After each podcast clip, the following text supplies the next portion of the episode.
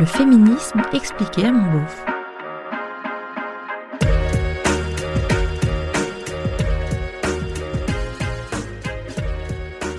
On prévient toujours nos filles de risques d'agression sexuelle. Mais on devrait aussi prévenir nos fils contre les fausses accusations. C'est vrai, je te rejoins complètement sur le fait que dans ce domaine très sensible, on oriente souvent la prévention vers les filles, qui sont effectivement beaucoup plus victimes que les hommes. 94 000 femmes majeures chaque année, d'après les chiffres officiels, sont victimes de viol ou de tentatives de viol. Et c'est donc une bonne chose de les informer sur cette réalité. D'ailleurs, elles le savent déjà hein, et développent des stratégies pour essayer d'éviter l'agression.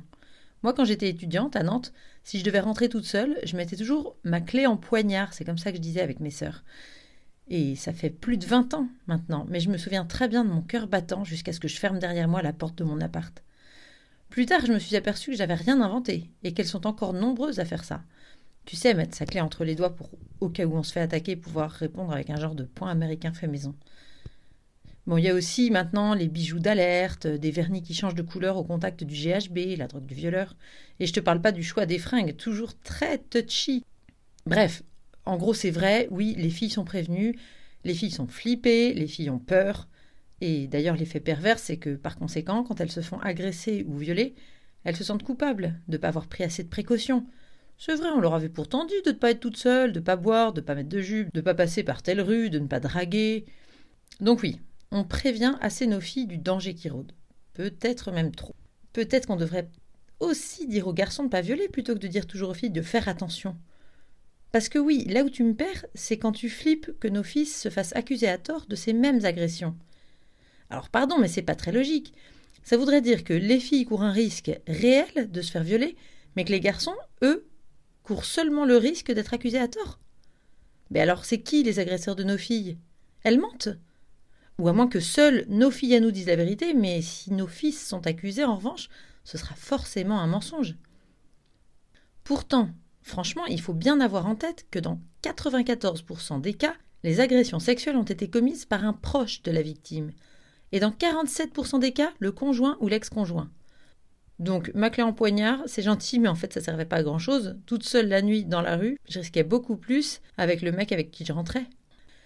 Donc, si nos filles se font agresser sexuellement, il est très probable que l'auteur soit un garçon de leur entourage, un mec du même cercle, du même milieu, un copain à toi, un fils de copain, un copain de ton fils. Bref, nos fils, quoi. C'est super dur de regarder ce chiffre en face, d'accepter cette réalité-là. Évidemment, on est bien d'accord, ça me semble impossible. Moi aussi j'ai un fils, et moi aussi, il me semble lui avoir appris le respect de l'autre, l'écoute, l'attention.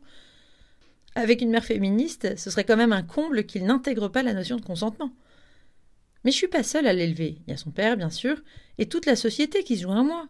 Famille, belle famille, toi, l'école, les copains, la télé, les séries, James Bond, toutes les vidéos qu'il ingurgite sur TikTok et dont je connais pas le contenu. En fait, je crois pas qu'il faille prévenir nos fils du risque de fausses accusations de viol.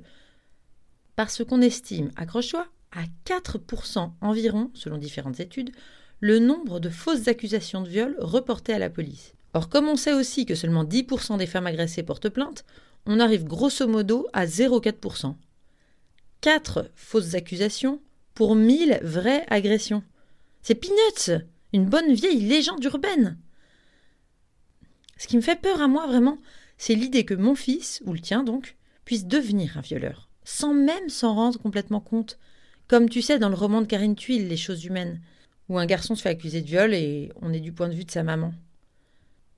Je sais que c'est horrible d'imaginer ça, mais pour que ça n'arrive pas, et donc pour qu'ils ne se fassent pas accuser et finissent pas en prison. T'as raison, on ne fait pas assez de prévention du côté des garçons. On ne leur dit pas que les filles ont peur d'eux. On ne leur apprend pas à communiquer, parler, écouter. On ne leur explique pas que le porno, avec ses gorges profondes, ses sodomies brutales et ses éjacs faces, c'est pas la vraie vie, c'est pas l'envie des femmes, c'est pas plus vrai que les casquettes de Bruce Willis. Que la douleur, c'est pas le plaisir. Enfin, pas toujours. Que pénétrer une fille, où que ce soit et avec quoi que ce soit, si elle est trop bourrée pour dire vraiment oui, c'est un viol.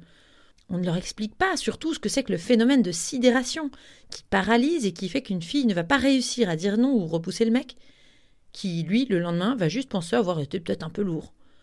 On ne leur dit pas qu'une fille qui ne dit rien, ça ne veut pas dire oui.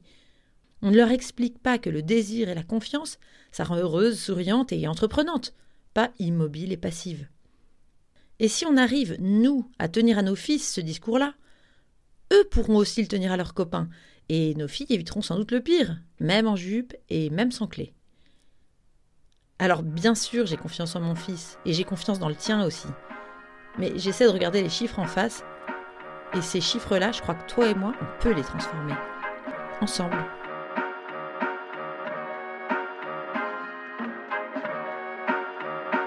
C'était le féminisme expliqué à mon beauf, un podcast d'Aline Baudré-Scherer.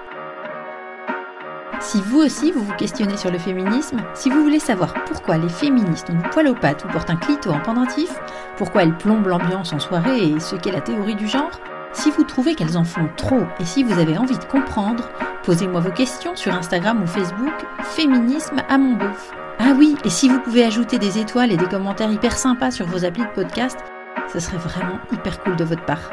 À bientôt!